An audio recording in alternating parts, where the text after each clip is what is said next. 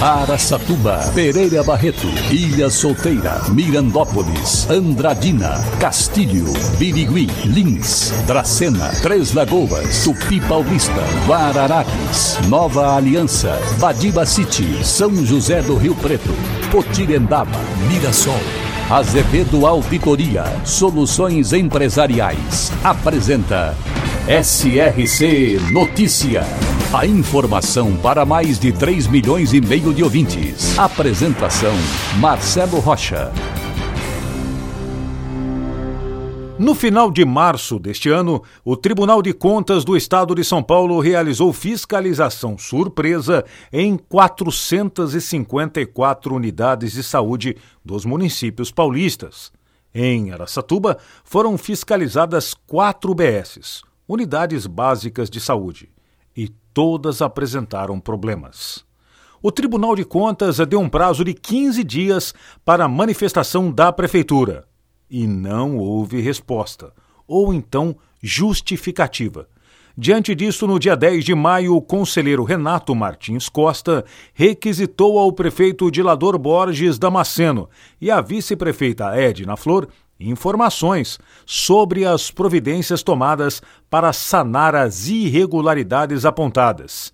E se não responderem, poderão ser multados por mais que o prefeito de Araçatuba não goste, mas é o trabalho da imprensa livre e de bons costumes.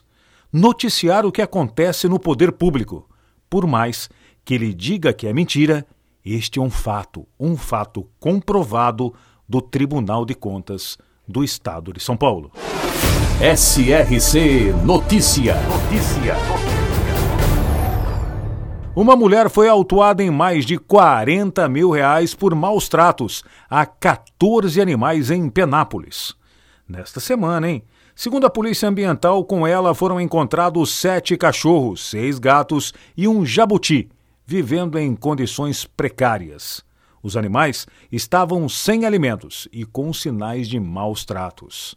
Ainda de acordo com a polícia, os animais foram resgatados e encaminhados ao abrigo de animais em Penápolis. Gente, se você não gosta ou não pode criá-los, criar os pets, é melhor não os ter, pois se tiver, tem que cuidar.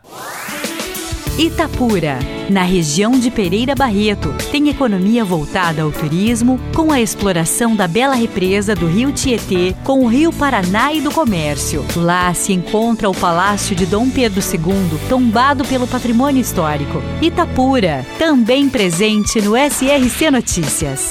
A sessão desta semana da Câmara de Mirassol teve a aprovação de três projetos de lei.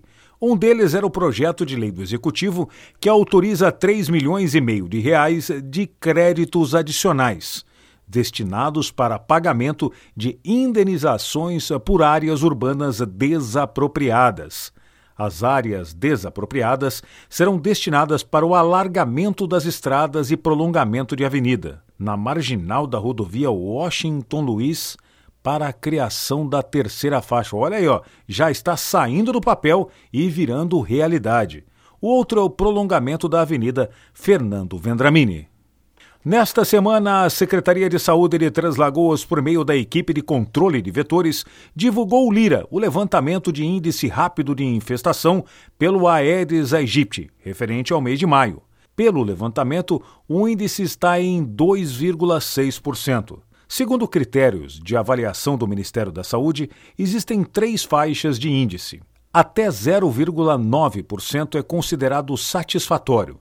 De 1 a 3,9% é considerado um alerta. E a partir de 4, o risco iminente de surto ou epidemia. Portanto, Três Lagoas está em estado de alerta e o coordenador de endemias da cidade, Alcides Ferreira, recomenda atenção redobrada no combate ao famigerado mosquito Aedes aegypti durante todo o ano. Para empresas inteligentes, Azevedo Contabilidade e Soluções Empresariais. Serviços de contabilidade e auditoria com profissionais com experiência nas áreas de gestão empresarial. Rua Bandeirantes 1438, fone 18 31 17 4500. Escritórios em Araçatuba, Bauru e São Paulo. Acesse azevedo.cnt.br. Azevedo Contabilidade e Soluções Empresariais. Há 28 anos oferecendo serviço de qualidade. Nosso compromisso é com o seu sucesso. O prefeito de Andradina, Mário Celso Lopes, realizou uma coletiva de imprensa para explanar pontos sobre a intervenção administrativa na Santa Casa de Andradina. O prefeito disse que há uma série de fatores que levaram a administração municipal a decretar a intervenção, e o principal deles foi resgatar a função principal do hospital para prestar um bom atendimento de saúde para os andradinenses e das cidades assistidas. O fechamento de leitos do SUS, falta de recolhimento de tributos descontados dos funcionários, não pagamento de fornecedores e uma dívida passiva de 45 milhões são outros pontos principais, disse Mário Celso.